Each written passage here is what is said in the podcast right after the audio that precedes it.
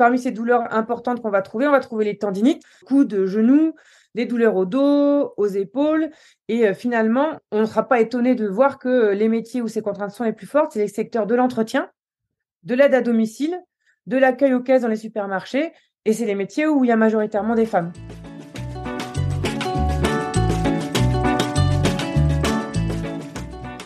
Vous écoutez le 49e épisode de PLAF, le podcast dont l'objectif est de faire entendre et de combattre les discriminations dans l'emploi subies par les femmes dès l'approche de la cinquantaine.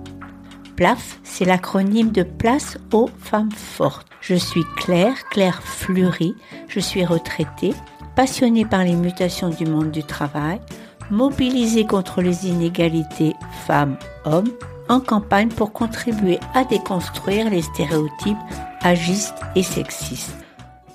Aujourd'hui, c'est le deuxième épisode de la série que je veux consacrer au thème de la santé des femmes au travail dans la seconde moitié de leur vie professionnelle. Pour essayer de démêler les chevaux où de multiples composantes s'entremêlent, on peut dire que la santé des citoyens, hommes et femmes, est la résultante de deux dimensions une dimension travail et une dimension sociétale. Bon, il y a sûrement d'autres facteurs qui influent sur la santé, tels par exemple que la qualité ou l'accès aux soins, mais c'est pas dans mon sujet. Alors si je m'en tiens à ce qui relève de la vie au travail et de la vie sociale, un constat s'impose d'office. La situation des femmes et des hommes n'y est pas comparable, et pour tout dire, celle des femmes est le plus souvent défavorisée. Donc, je me permets d'en conclure que l'état de santé des femmes diffère de celui des hommes et mérite une attention particulière. C'est ce que nous allons voir avec mon experte du jour, Caroline Depeau. J'avais été très très intéressée par le texte d'une intervention qu'elle avait faite lors d'une table ronde organisée au Sénat par la délégation aux droits des femmes et à l'égalité des chances entre les hommes et les femmes, une délégation qui est présidée par Madame Annick Billon. Un grand merci Caroline d'avoir accepté mon invitation. Est-ce que tu peux, pour commencer, nous dire quelles sont tes fonctions actuelles? Je suis sociologue et je suis euh, à la fois directrice de l'Union régionale des médecins libéraux des Hauts-de-France et je suis chercheuse associée au, au CLERC, qui est un laboratoire de sociologie et d'économie qui dépend de l'Université de Lille. Et euh, je donne aussi des cours euh, dans les universités autour de moi, puisque mes sujets d'expertise sont euh, les questions de santé, les inégalités sociales de santé, les relations soignants-patients, notamment euh, en ville. Et j'ai eu le plaisir, dans ce cadre-là, d'écrire un, un livre sur la santé des femmes pour comprendre les enjeux et agir. Alors ce livre a été publié en 2022 aux éditions Mango. Tu as donc une double expertise, sociologue d'une part, et en prise avec des professionnels de santé d'autre part. Alors on va commencer par s'adresser à la sociologue. Qu'est-ce que tu peux nous dire sur la féminisation de certains métiers et sur ce qu'on appelle la ségrégation professionnelle femmes-hommes? Alors, on peut le dire sur les métiers féminins et aussi sur les métiers masculins. On n'a que 20% des activités professionnelles qui comptent à peu près la moitié d'hommes et de femmes. Ça veut dire que 80% des activités professionnelles aujourd'hui, elles sont ou très majoritairement féminines ou très majoritairement masculines. Donc euh, finalement, euh, le, sujet se pose des deux côtés. Aujourd'hui, euh, alors on a des, des, jeunes filles qui réussissent mieux leur parcours scolaire. Malgré tout, elles sont plus nombreuses à faire le choix d'un métier qu'on va dire être compatible avec leur vie de famille ou des métiers dits de femmes, euh, comme on va trouver majoritairement dans le soin ou dans la relation d'aide. Elles vont choisir des activités qui sont malheureusement pour elles moins bien rémunérées. Elles vont sacrifier davantage leur carrière professionnelle au profit de leur vie familiale et avec un risque euh, qui va pas être négligeable en matière de santé au travail. Donc, pour résumer, on retrouve les femmes majoritairement dans certains secteurs d'activité. Et puis ces secteurs d'activité, c'est peut-être pas un hasard, se caractérise par le fait qu'il paye mal. Et est-ce qu'on peut dire qu'il se caractérise aussi par des maladies spécifiques? Alors, on va pas le, parler en termes de, spécificité, mais par contre, on va avoir un effet par rapport à nos stéréotypes. C'est-à-dire que il y a toute une partie de souffrance liée au travail féminin qui va être relativement invisible parce qu'aujourd'hui, bah, on est en période, par exemple, de réflexion sur les retraites, etc. On parle beaucoup de pénibilité au travail. Et ben, dans l'imaginaire collectif, hein, dans les représentations collectives, on va avoir euh, une image d'un travail pénible comme euh, une image très masculine. A des efforts physiques importants, des ports de charge lourdes, euh, du bruit. Mais ce qui a comme effet collatéral, c'est que la pénibilité féminine, elle est sous-estimée et elle est considérée comme moins dangereuse. Alors que pour le coup, quand on regarde les dernières données, la souffrance au travail, évidemment que c'est une réalité féminine. et quand on regarde les accidents de travail, quand euh, ils chutaient de 20% pour les hommes sur la période 2000-2011, ils augmentaient de 27% pour les femmes. Donc on a vraiment une dynamique qui est euh, inversée euh, par méconnaissance de ces expositions au risque et par une, une non prise en compte de ces secteurs-là. J'ai bien envie de faire du chiffre que tu viens de donner le chiffre plaf de l'épisode. Tu as dit que les accidents du travail pour les femmes ne cessent d'augmenter, alors que ceux des hommes baissent. On est bien sûr très content que les accidents du travail des hommes baissent.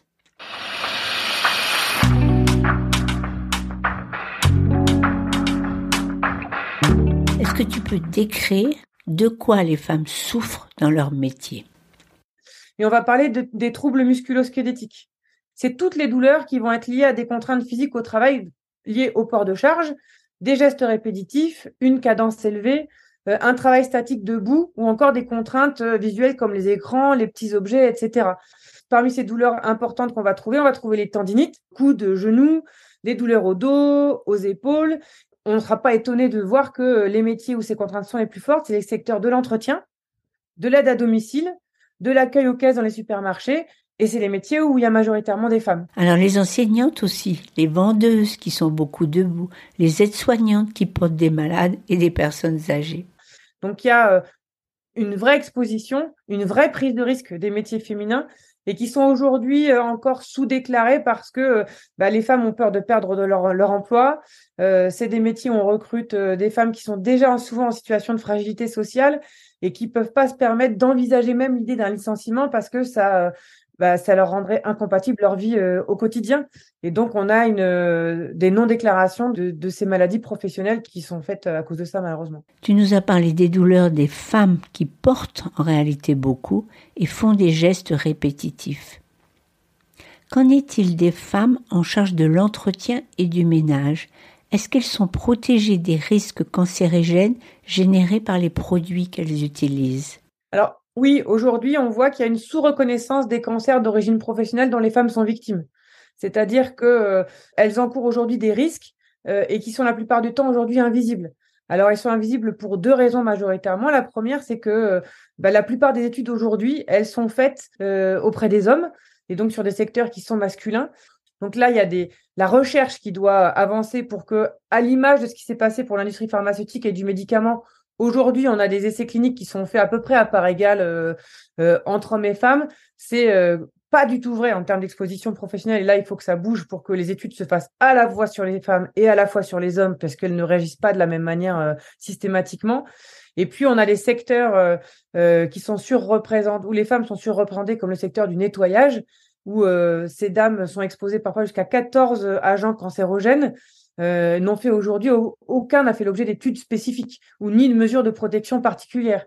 Donc il y a cette double nécessité, c'est de développer les connaissances et aussi d'informer les femmes euh, qu'elles prennent des risques et qu'elles sont exposées à des risques. Parce que finalement, si vous ne faites pas avancer la connaissance, ben, vous pouvez pas les informer des risques auxquels elles s'exposent. Donc il y a, y a vraiment un sujet sur les, sur les cancers professionnels qui, sur lesquels il va falloir bouger dans les prochaines années.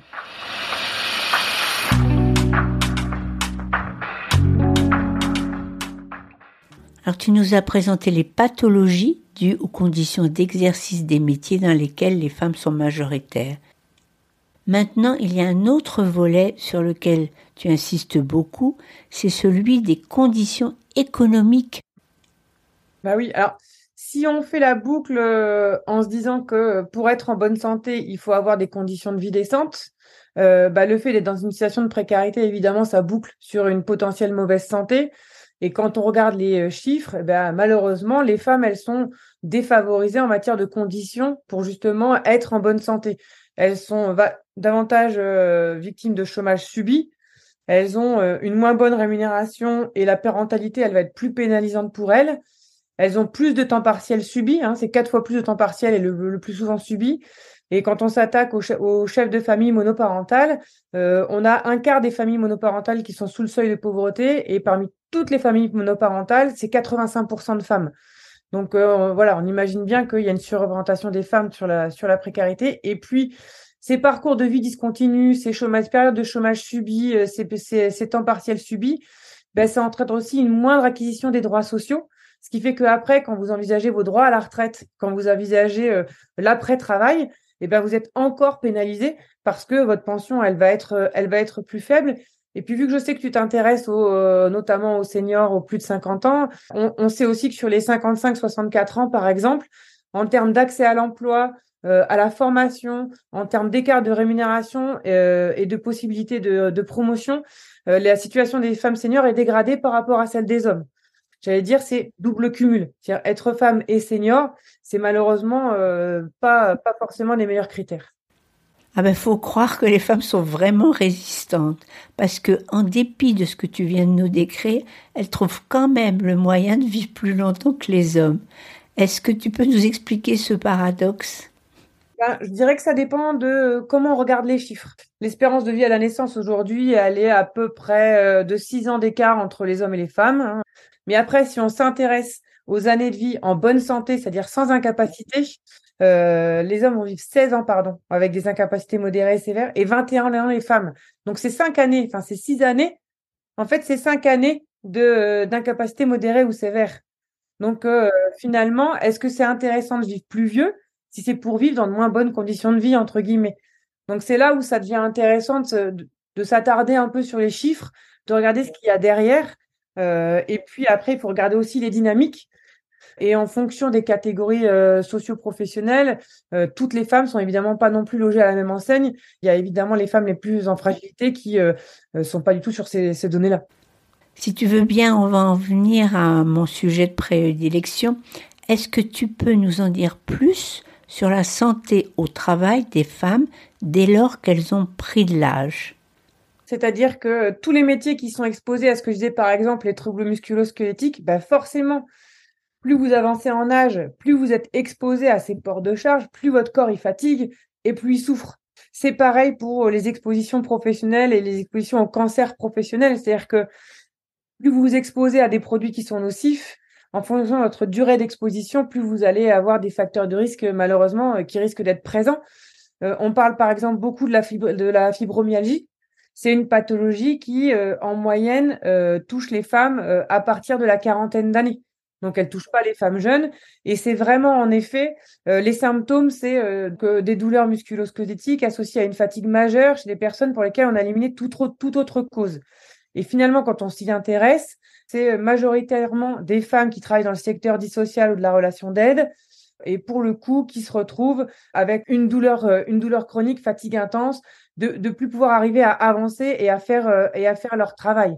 Donc il y a un vrai euh, questionnement sur euh, comment aussi on a une pathologisation de la charge mentale féminine pour toutes celles qui occupent les métiers d'éducaire. Donc là, on va voir les infirmières, les aides-soignantes, les aides à domicile, toute une série de personnes qui parfois vont avoir un métier où elles sont en danger parce que leur propre vie on va dire, elle est moins bien considérée que ou pas équivalente à celles pour lesquelles elles sont à leur service, entre guillemets.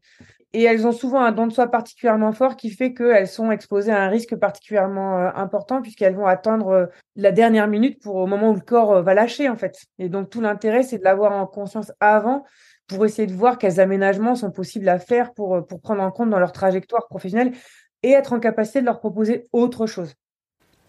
Alors, cette fatigue psychologique, fait partie de ce qu'on appelle les risques psychosociaux. Est-ce que tu peux nous en dire plus? Qu'est-ce que ça veut dire ce mot-là? Est-ce que les femmes qui se trouvent plus souvent à travailler avec le public y sont plus exposées? Un risque psychosocial, c'est des risques pour la santé physique et mentale en lien avec le travail et dont les causes ne relèvent que des conditions d'emploi et de l'organisation et des relations de travail. Donc évidemment, ils sont plus fréquents dans les métiers à prédominance féminine. On le retrouve plus chez les femmes parce qu'elles sont parmi les postes peu qualifiés, les horaires atypiques, le travail fractionné, le manque d'autonomie. elles sont aussi davantage à subir la discontinuité et les ruptures de parcours professionnel. Hein, je l'ai dit tout à l'heure en termes de, notamment après de parcours économique. Et puis, elles vont aussi davantage occuper les secteurs d'activité pour lesquels les relations humaines ont une part prépondérante. Et donc, ça les expose à un risque psychologique important. En effet, on a parlé tout à l'heure, mais le commerce, le tourisme, les activités de service, d'accueil, d'enseignement, de soins, d'aide à la personne, tous ces métiers qui sont majoritairement féminins, les exposent à ces risques psychosociaux. Euh, donc ça veut dire que c'est les tensions avec les personnes, les remarques sexistes, euh, les demandes urgentes. C'est important que les femmes se rendent compte que c'est pas normal qu'on les traite comme ça parce que ça leur crée une souffrance mentale, une souffrance psychique qui n'est pas logique et qui entraîne, entre guillemets, un problème de santé et qui les expose de manière inégale euh, à la jante masculine. Et évidemment, là encore, plus on avance en âge, plus on s'expose à ce risque-là et plus on est, euh, j'allais dire, presque fatigué de ça. C'est-à-dire qu'il y a un moment, il y a des tensions qui, euh, qui ne viennent de moins en moins supportables. Est-ce que tu es d'accord pour parler ici de risque de dépression? Sur la dépression, c'est un petit peu différent. C'est ce que je veux surtout pas qu'on dise, c'est que la dépression, c'est une question d'hormones. C'est pas parce qu'on a une chute d'hormones ou une variation d'hormones qu'on fait une dépression, pas du tout. Euh, là, quand je t'ai donné tout à l'heure les chiffres des conditions économiques des femmes, bah, c'est normal que si les conditions économiques des femmes sont plus défavorables et qu'elles doivent assumer une chefferie de famille ou une charge euh, parentale euh, au quotidien, leurs conditions de vie, elles sont dégradées. Donc, elles sont en dépression parce que leurs conditions de vie, elles sont dégradées. Et pas parce qu'elles ont les hormones qui les chatouillent. On a peut-être aussi un petit sujet, c'est qu'on ne repère pas assez la dépression masculine qui va s'exprimer peut-être un peu différemment. C'est-à-dire que euh, les hommes, euh, bah, d'après les constructions sociales qu'on a, en effet, hein, ils, vont être un peu moins enclins à échanger et à parler et, euh, vont reporter aussi leurs symptômes sur des addictions ou des comportements à risque. Il nous reste peut-être encore à évoquer un autre point qui caractérise la vie des femmes. Elles sont très souvent aidantes et pour les plus âgés, aidantes de parents dépendants. Est-ce que tu as des chiffres à nous donner là-dessus? Oui, bah, ça les expose, euh, ça les expose beaucoup. Déjà parce que c'est plutôt sur les femmes à qui on met une pression forte pour endosser le rôle de proche aidant, hein, notamment pour être aide parentale euh, ou aide filiale. Donc ça va être les femmes qui vont, euh, dans ces cas-là, accepter des postes à temps partiel, des postes atypiques, voire sous-qualifiés pour tenter de concilier cette vie privée avec leur vie professionnelle. Et quand euh, on regarde les données, par exemple, quand on parle d'aidants, plus vous augmentez le nombre d'aidants, plus c'est les femmes qui deviennent majoritaires. Euh, on, est au-dessus de la moitié pour euh, un aidant, et quand vous êtes à deux aidants ou plus, vous êtes aux trois quarts des aidants qui sont des aidantes. Alors, ce que tu veux dire, c'est que plus il y a de personnes à aider, plus les femmes sont sollicitées. C'est ça, exactement. Bah, en tout cas, c'est les statistiques qui le montrent. En effet, on passe à 75% quand, quand vous avez les deux parents, par exemple, à charge là, on commence à basculer quand même avec majoritairement des filles euh, qui assument la charge. Est-ce que tu avais noté encore d'autres difficultés qui se manifesteraient dans la tranche d'âge des 50-60 ans? Un deuxième sujet au moment de, où on approche de la retraite, euh, etc. C'est euh, c'est aussi le moment où les enfants où les enfants quittent le, domicile. C'est ce qu'on appelle aussi le nid vide, le syndrome du nid vide. Et pour ces femmes qui se sont particulièrement données euh, justement pour concilier leur vie professionnelle avec leur vie domestique et notamment une vie familiale intense, bah, le départ des enfants, ça peut vraiment être une période de vulnérabilité accrue. C'est-à-dire que il peut y avoir un sentiment d'inutilité assez fort. Euh, il peut euh, y avoir l'impression de se dire j'ai perdu mes liens affectifs et donc remettre en cause tout ce qui a été fait les femmes qui vivent ça, il faut qu'elles puissent aller en discuter parce que on, peut être assez vulnérable, par exemple, à, à des addictions. Euh, on peut être vulnérable à des comportements euh, euh, un peu un peu à risque pour essayer de compenser la, tristesse qui peut être là, alors qu'il faut retrouver une dynamique, prendre soin de soi, des autres, mais autrement en fait pour pour retrouver un équilibre en fait. Toutes ces périodes-là, c'est une période de changement, de se dire que surtout la vie n'a absolument pas fini. Et que c'est indispensable de se retrouver un, euh, un projet de vie heureux en fait. Je pense que quand on a un petit coup euh, euh, au moral sur le sujet, il faut vraiment pas hésiter à aller en discuter autour de soi avec des soignants parce qu'il y, y a, des choses aussi qui existent. Il y a quand même pas mal de choses maintenant qui sont faites pour prendre en compte cette période-là pour que ça se passe du mieux possible en fait. On arrive à la fin de cet épisode et à la conclusion. Je sais que pour toi, c'est important d'élargir la réflexion à l'ensemble des spécificités, hommes et femmes, pour lutter contre les vulnérabilités au sens large. Bon, je te laisse la parole. C'est juste euh, de pas non plus avoir une approche trop réductrice en pensant que c'est euh, intrinsèque ou biologique ou féminin. Finalement, le, le sujet, c'est pas tant la santé des femmes qu'il faut évidemment prendre en compte, mais que euh, il faut prendre en compte, par exemple, si on prend en compte la souffrance au travail, c'est la souffrance tout court au travail. Euh, comment on ajuste ça pour que bah, tout le monde vive mieux ensemble, en fait? Pour dire la vérité, je résiste un peu à cet argument, et surtout après t'avoir écouté tout au long de cet épisode. Mais par contre, où je te rejoins, c'est pour dire que les problèmes de santé des femmes ne s'amélioreront qu'avec le concours de tous, femmes et hommes. Ah, si les hommes pouvaient se laisser tenter par ces métiers estampillés féminins, et pourtant si intéressants, et ah, si la répartition de la charge familiale était plus équilibrée, on aurait déjà bien avancé. Merci beaucoup Caroline, on ne pouvait pas être plus clair. J'espère que vous avez aimé cet épisode. Dans une dizaine de jours, je poursuivrai la série sur la santé. Le sujet cette fois sera le burn-out et mon invité sera Claire Jardin-Ménard. Rendez-vous le 8 avril.